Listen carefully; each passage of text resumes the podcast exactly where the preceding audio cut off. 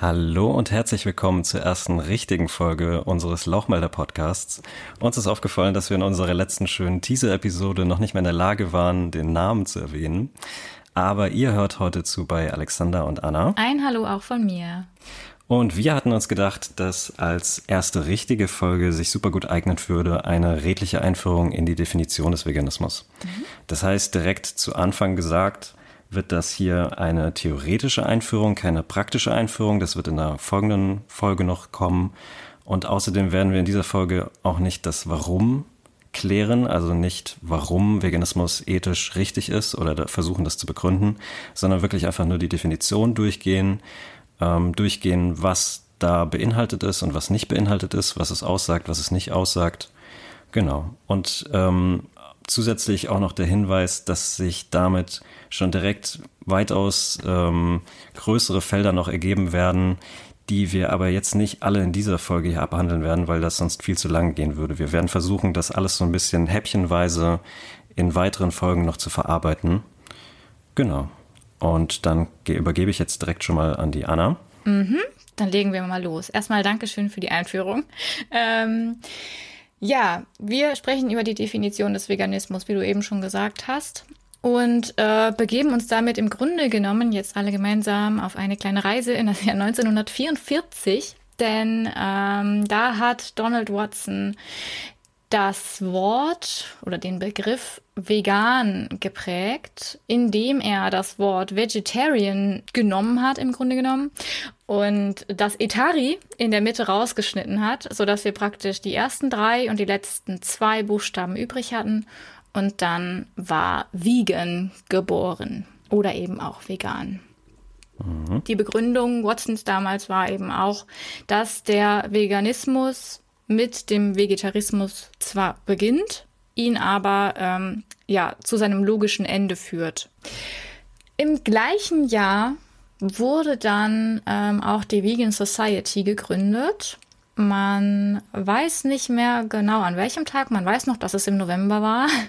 Und ähm, so entstand dann letzten Endes 50 Jahre später, im Jahre 1994, die Idee, am 1.11. den Weltvegantag zu feiern, was wir seitdem auch tun. Und die äh, weiteren Details rund um die Geschichte des Veganismus, auf die gehen wir jetzt heute mal nicht weiter ein. Du hattest es ja schon gesagt, da wird es noch Detailfolgen geben.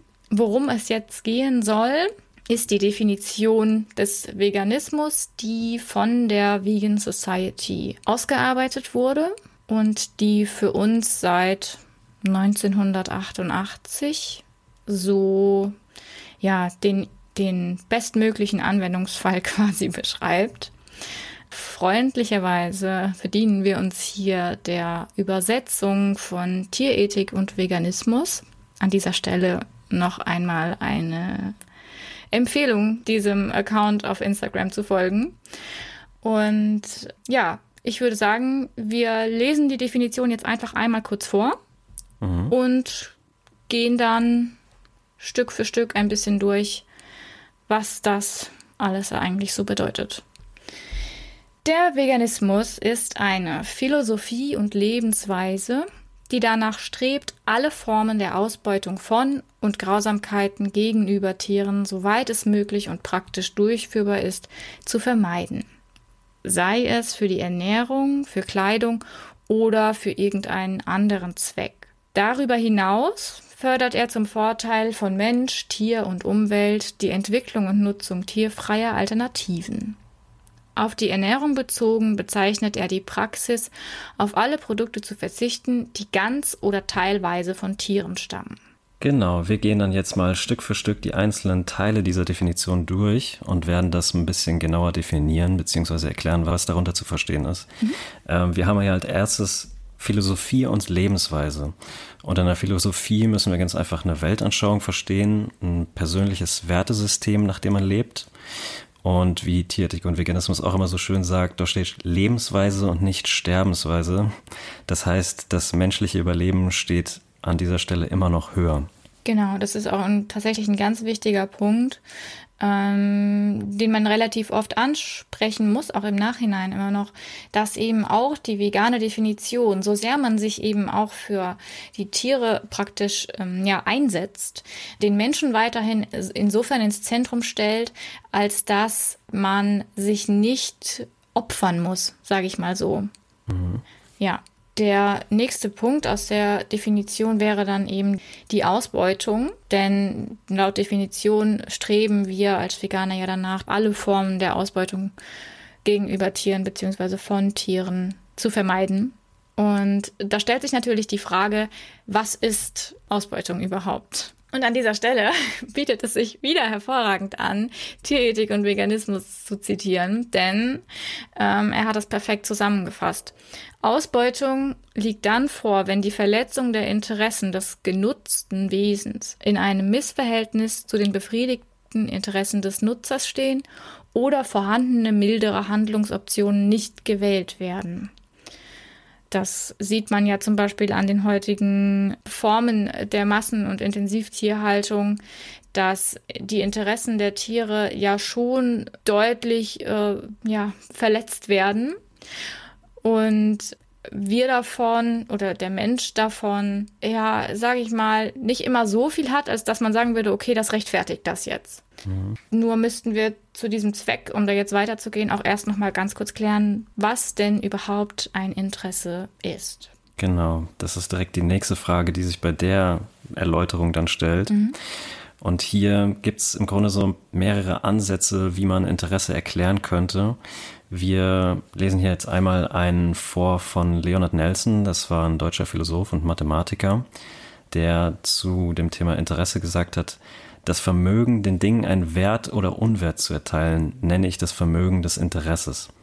Das ist aus seinem Buch System der philosophischen Ethik und Pädagogik. Ähm, man könnte zum Beispiel hier auch noch Christine M. Korsgaard zusammenfassen, die in ihrem Buch Tiere wie wir zwar nicht direkt von Interessen spricht, aber davon spricht, dass ein Tier die Welt auf wertende Weise wahrnimmt als ein Ort voller Dinge und Situationen, die entweder begehrenswert oder zu vermeiden sind. Das kurz zum Interessebegriff. Auch darauf jetzt noch tiefer einzugehen, würde hier die Folge sprengen. Deswegen werden wir das auch auslagern. Mhm, genau. Da gibt es nämlich tatsächlich überraschend viel zu bedenken, denn auch Interessen muss man unter Umständen und sehr, sehr oft gegeneinander abwägen. Und insbesondere, wenn es eben um Ausbeutung geht, dann ist so eine Abwägung grundsätzlich erforderlich. Genau, als nächsten Punkt haben wir dann die Grausamkeit, die definiert werden muss. Und als Grausamkeit wäre eine Haltung zu verstehen, schaden zu wollen. Das heißt, es zählt nicht nur das Resultat der Handlung, sondern es zählt auch die Absicht. Also eine Kombination aus Absicht und Handlungsfolge. Wenn wir jetzt das Beispiel haben, wir hm, sehen einen Käfer und zertreten ihn mit voller Absicht, einfach weil wir irgendwie ja, Spaß dran haben, dann wäre das als Grausamkeit zu definieren, denn wir hatten wirklich die Haltung, wir wollen diesem Käfer jetzt schaden. Hm. Wenn wir einen Käfer, weil wir ihn absolut nicht gesehen haben, aus Versehen draufgetreten sind, dann haben wir am Ende bei beiden Handlungen das gleiche Resultat, nämlich wir haben den Käfer zertreten und der Käfer ist tot. Aber die Absicht dahinter war eben eine komplett andere. Ja, genau. Also das ist die Motivation hinter einer Handlung ist natürlich wichtig. Und wenn wir jetzt zum Veganismus zurückkehren quasi, dann äh, sehen wir ja als Absicht eben zum Beispiel ein Tier zu töten, um es irgendwie oder seine Körperteile irgendwie für den Verzehr aufzubereiten. Und das ist ja eine gewisse Absicht. Also das passiert uns ja nicht einfach so aus Versehen nebenbei. Und weil das Ganze aber trotzdem nicht perfekt ausgeführt werden kann, sieht die Definition des Veganismus auch noch diesen wunderschönen Passus, soweit es möglich und praktisch durchführbar ist, vor. Denn es gibt auch für Veganer Fälle, in denen wir Produkte verwenden können, obwohl dafür ein Tier ausgebeutet wurde. Das sind dann eben solche Situationen, in denen es entweder unmöglich ist oder nicht praktikabel, darauf zu verzichten. Ein relativ präsentes Beispiel dafür sind zum Beispiel Impfstoffe, wenn wir da einfach nur darüber nachdenken, dass beispielsweise Tierversuche notwendig sind, um diesen ganzen Prozess der Impfstoffentwicklung und späteren Zulassung auch zu absolvieren und abzuschließen, dann sagen wir als Veganer nicht, nein, wir lassen uns nicht impfen, sondern wir lassen uns impfen und wir bleiben dabei aber dennoch vegan. Ein anderes Beispiel wäre, was jetzt vielleicht dann auch äh, so eher in den Alltag passt. Man lässt sich zwar regelmäßig impfen, aber doch nicht so alltäglich. Wenn wir jetzt mal angenommen unterwegs sind und wir haben überhaupt nichts zu essen dabei und es gibt auch wirklich nichts in der Nähe und wir haben irgendwie, ähm, sagen wir mal, jemanden, der äh, gerade irgendwie wirklich akut unterzuckert ist und es bietet sich in dieser Situation, in dieser gesundheitlichen Ausnahmesituation nur die Möglichkeit, ein Lebensmittel zu konsumieren, das aber einen tierischen Bestandteil enthält, also zum Beispiel Milchpulver oder Ei. Und das wird in dem Moment konsumiert, dann ist das, widerspricht das auch nicht der veganen Definition. Es ist natürlich so, dass sich Menschen dann hinterher trotzdem irgendwo immer Vorwürfe machen. Und es entbindet einen auch nicht davon, vorauszuplanen, aber wenn wir in eine Notsituation geraten, dann ist eben diese Möglichkeit bzw. praktische Durchführbarkeit nicht immer so gegeben. Also wir haben hier einfach die Fälle, dass manche Medikamente auch Impfstoffe natürlich tierische Bestandteile enthalten können mhm. und dass wir teilweise gesundheitliche Konditionen haben, die es zum heutigen Stand leider unmöglich machen. Wenn man zum Beispiel irgendwelche Darmschädigungen hat, die es für den Moment quasi unmöglich machen, irgendwas mit Ballaststoffen zu essen. Mhm. Und ähm, da sehen wir auch etwas, was auf den ersten Blick ein bisschen seltsam ist, nämlich dass der letzte Satz der Definition, ja davon spricht, auf die Ernährung gezogen, bezeichnet er die Praxis, auf alle Produkte zu verzichten, die ganz oder teilweise von Tieren stammen. Mhm. An der Stelle kann man dann nur sagen, dass eben diese Sonderfälle wirklich hier bei der Erstellung der Definition nicht beachtet wurden, weil das einfach im Widerspruch steht zu diesem, soweit es möglich und praktisch durchführbar ist. Ja. Eine Lösung könnten an dieser Stelle, weil es ja für die Betroffenen, also wenn man sich jetzt vorstellt, man möchte wirklich vegan leben, man ist ethisch davon überzeugt, aber es ist einem gesundheitlich absolut nicht möglich, ähm, dann werden diejenigen ja immer noch am meisten darunter leiden. Äh, so schlimm wir das jetzt vielleicht auch finden, dass, dass es diese Situation gibt. Aber das sind dann wirklich die Leidtragenden und eine Lösung könnten da halt in Zukunft eventuell zellbasierte Produkte sein, dass man eben für Fleisch und Milch und sowas nicht mehr das Tier braucht. Ja. Ich finde, das ist eigentlich ein sehr ja, schöner und wichtiger ähm, Abschnitt innerhalb dieser Definition, weil es den Veganismus aus meiner Sicht auch einfach deutlich zugänglicher macht und weil es eigentlich auch diese Diskussionen, die man oftmals im Internet und in Social Media so beobachtet, dieses ähm, du musst zu 1000 Prozent verzichten ähm, und du darfst äh, dies nicht und das nicht und impfen ist nicht vegan und du bist jetzt kein Veganer mehr. Eigentlich können wir uns die alle schenken, wenn wir die vegane Definition einmal lesen weil wir dann nämlich feststellen, dass das Ganze tatsächlich doch relativ verständnisvoll ist für eben das, was das menschliche Leben so bereithalten kann, auch an schwierigen Situationen und an Hürden. Und dass du trotzdem vegan sein oder dich selbst als Veganer bezeichnen kannst, auch wenn du diese hundertprozentige pflanzliche Lebensweise nicht durchziehen kannst. Natürlich aus triftigem Grund, das versteht sich. Genau. Ähm, und auch wenn einen das auf den ersten Blick ziemlich seltsam erscheinen mag, bedeutet das halt eben wirklich, dass vegan leben und sich vegan ernähren nicht zwangsläufig äh, zusammengehören an dieser Stelle. Aber es muss natürlich wirklich ein triftiger Grund vorliegen. Und nicht irgendwie solche Ausnahmen wie, ja, ich hatte eine lange Zugfahrt und es gab nichts Veganes dort zu essen.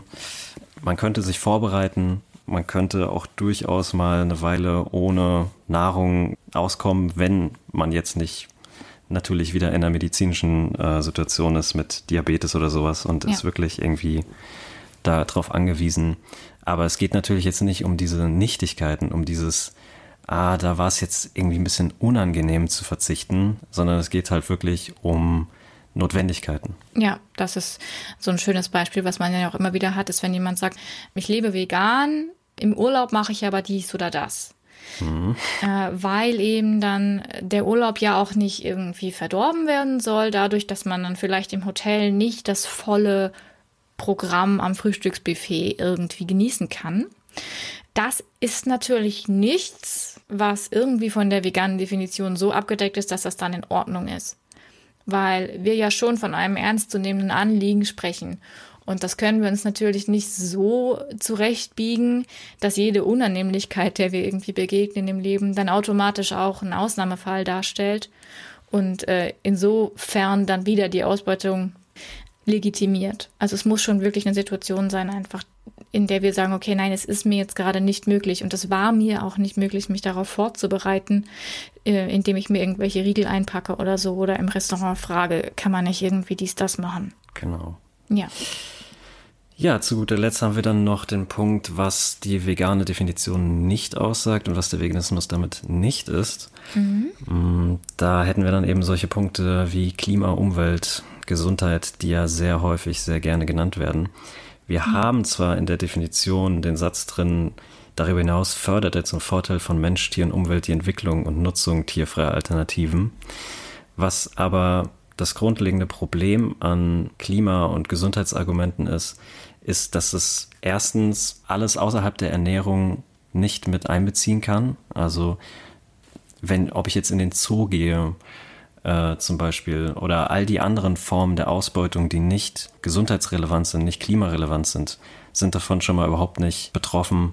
Und dann haben wir eben noch den Punkt, dass diese Argumente auch bloße Reduktionsargumente sind, ähm, weil ob ich jetzt einmal in der Woche ein Wurstbrot esse oder ähm, also ist jetzt nicht gesundheitlich relevant. Oder ob ich in den Wald gehe und mir ein Reh schieße und davon eine Woche lebe, ist nicht umweltrelevant. Ganz abgesehen davon, dass eben auch auf globaler Ebene nicht eine komplett tierfreie Landwirtschaft als ideal angesehen wird, auch vom Weltklimarat nicht. Das sind aber alles Punkte, auf die wir auch in der weiteren Episode nochmal genauer eingehen werden. Ja. Nur, dass man hier schon abgedeckt hat, dass das mit dem Veganismus erstmal nichts zu tun hat. Ja, das ist nämlich eigentlich dann auch wieder sehr interessant, auch wenn die vegane Definition eben diesen, diesen anthropozentrischen Ansatz hat, also den Menschen trotz allem ins Zentrum stellt und eben von einer Lebensweise und nicht von einer Sterbensweise spricht, ist es beim Veganismus letzten Endes trotzdem so, dass wir uns dazu entschließen, diese Lebensweise für uns anzunehmen und danach zu leben, obwohl es nicht um uns geht. ja, also es geht tatsächlich um eben Tiere, die in einer, in einer Situation sich befinden, in der ihre Interessen verletzt werden und auf ungerechtfertigte, ethisch nicht legitime Weise verletzt werden. Und wir entscheiden uns dazu, ohne einen persönlichen Nutzen da nicht mehr mitzumachen.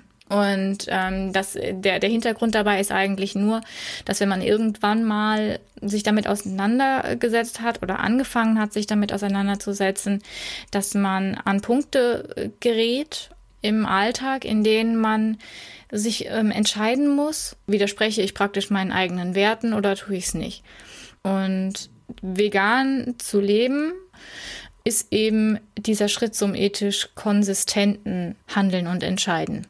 Genau, eine Frage, die auch öfters mal aufkommt, ist, ob denn nicht, wenn von Tieren die Rede ist, der Mensch wäre ja auch ein Tier. Mhm. Und ob dann eben nicht der Mensch mit inbegriffen wäre und Veganismus dementsprechend auch gegen die Ausbeutung von Menschen sich einsetzen würde. An der Stelle kann man sagen, dass im zweiten Satz mhm. er explizit von Mensch, Tier und Umwelt geredet wird. Also es wird unterschieden zwischen Mensch und nichtmenschlichem Tier. Und da können wir dementsprechend eben davon ausgehen, dass wirklich in diesem ersten Satz explizit nur von nichtmenschlichen Tieren die Rede war und der Veganismus eben wirklich nur als Bewegung für sie gedacht ist. Mhm. Ähm, auch der Vegan Society ging es eben darum, dass der Veganismus explizit kein Selbstzweck ist. Ja, das ist in der Realität tatsächlich manchmal relativ schwierig umzusetzen. Ähm, nicht für, für den Einzelnen jetzt, sondern wenn man in die Medien schaut oder auch in die Bücher zum Thema Veganismus, nicht in alle, aber in viele, dann haben wir eben ganz oft diese Argumente, die eigentlich keine pro-veganen Argumente sind. Argumente für eine pflanzenbasierte Ernährung zum Beispiel oder eine pflanzenbetonte Ernährung. Und deswegen war uns das auch so wichtig oder ist es uns so wichtig, mit dieser Definition in den Podcast zu starten, weil das eben auch die Grundlage für viele weitere Gedankengänge ist, die sich daraus ableiten. Also wie etwa die Betrachtung von Gesundheitsargumenten, warum die eben nicht für den, den Veganismus sprechen, sondern eben für eine Reduktion, wie du schon gesagt hast. Und ich denke einfach, wie gesagt, da ist die Definition der perfekte Ausgangspunkt dafür, um erstmal zu sehen, es geht überhaupt nicht um den, um den Menschen, sondern es geht tatsächlich darum, dass man einen ethisch konsistenten Umgang mit Tieren und ihren Interessen pflegt oder nach diesem strebt. Was man vielleicht auch gemerkt hat, ist, dass in der Definition nichts drin steht, zum Beispiel von Tierleid oder von mhm. Mitgefühl oder von Tierliebe und all diese vielen Dinge, die gerne in irgendwelchen Einführungen in den Veganismus als Definition hergezogen werden, anstatt ja. wirklich auf die Definition einzugehen, die es eigentlich gibt und mhm. die sich Veganer ja eigentlich zu eigen machen, wenn sie sich vegan lebend nennen. Und man sollte auch wirklich anerkennen, es gibt so viele Bewegungen für human bezogene Gerechtigkeitsanliegen. Wir haben eben hier wirklich dieses eine, was einfach wirklich nur für Tiere eintritt. Ja, das ist, glaube ich, ja wirklich wichtig, dass man das betont und sagt, das heißt nicht, dass andere Dinge einem jetzt nicht wichtig sind. Ich, äh, ich kenne auch viele Veganer, die zum Beispiel sich jetzt nicht nur für die Tiere einsetzen, sondern die den Veganismus leben und parallel dazu auch noch andere Gerechtigkeitsanliegen haben und verfolgen. Also das schließt sich nicht aus. Aber es bedeutet halt nun mal nicht, dass alles unter dem Dach des Veganismus stattfinden muss. Oder auch, dass der Veganismus alles können muss. Ja. Ich hoffe, dass wir damit alles relativ kompakt für euch zusammengefasst haben, was es dort zu wissen gibt. Und wir hoffen auch, dass das vor allen Dingen auch für schon vegan lebende Menschen interessant war, das mhm. mal so im Detail durchzugehen. Ja. Es gibt ja auch viele Veganer, die leben vegan und kennen aber die vegane Definition noch gar nicht. Also das, da spreche ich tatsächlich aus eigener Erfahrung. Ich kannte die vegane Definition lange nicht, obwohl ich schon vegan gelebt habe. Und ich habe mir irgendwie da so aus, den, aus Einzelteilen, aus Social Media und Büchern irgendwie so meine Definition, meine ganz private zusammengestückelt. Das ist, glaube ich, ein ganz wichtiger Punkt, dass man eben, wenn man sich entschließt, vegan zu leben, dass man sich einmal mit dieser veganen Definition auseinandersetzt weil das auch in der Kommunikation mit Menschen, die noch nicht vegan leben, die gesamte Debatte so ein bisschen deeskalieren kann, weil wir dieses, diesen riesengroßen Rucksack mit pro-veganen Argumenten gleich ablegen können. Das ist ja alles auch emotional total beladen und macht uns natürlich wütend, wenn wir glauben, dass die vegane Ernährung das Beste für die Gesundheit ist und dass die äh, schlimme Krankheiten verhindern kann. Und wir sehen aber, dass ein Mensch, den wir irgendwie lieben, dass er einfach weiter Fleisch isst zum Beispiel, dann heizt das diese Diskussion unnötig auf. Wenn wir bei der Ethik bleiben, dann haben wir die Möglichkeit, auch selbst als Veganer so ein bisschen einen kühleren Kopf zu behalten und dann auch ein bisschen besser zu argumentieren. Ja. Und wenn man die Definition kennt, dann erkennt man auch an ganz vielen Stellen einfach, ähm, wie oft wirklich einfach daran vorbeigeredet wird ja. und über irgendwelche Dinge diskutiert wird, die am Veganismus völlig vorbeigehen. Letztendlich war die Definition so, wie sie formuliert wurde, schon sehr schlau durchdacht. Ja, auf jeden Fall. Und wenn wir die so übernehmen für uns und unser alltägliches Leben, dann haben wir tatsächlich vielleicht auch die Chance, effektiver für unser ethisches Anliegen einzutreten. An dieser Stelle sagen wir vielen Dank fürs Zuhören. Wir hoffen, ihr konntet was mitnehmen. Wir freuen uns auf euer Feedback zu dieser ersten richtigen Folge. Zeitgleich freuen wir uns auch, falls ihr Gelegenheit findet, den Podcast zu bewerten, dort wo es geht. Und es war schön, das Ganze mal so verbal auseinandernehmen zu können. Genau, wir hoffen, dass wir oder dass ihr uns in der nächsten Folge wiederhört. Dann bis zum nächsten Mal. Ciao.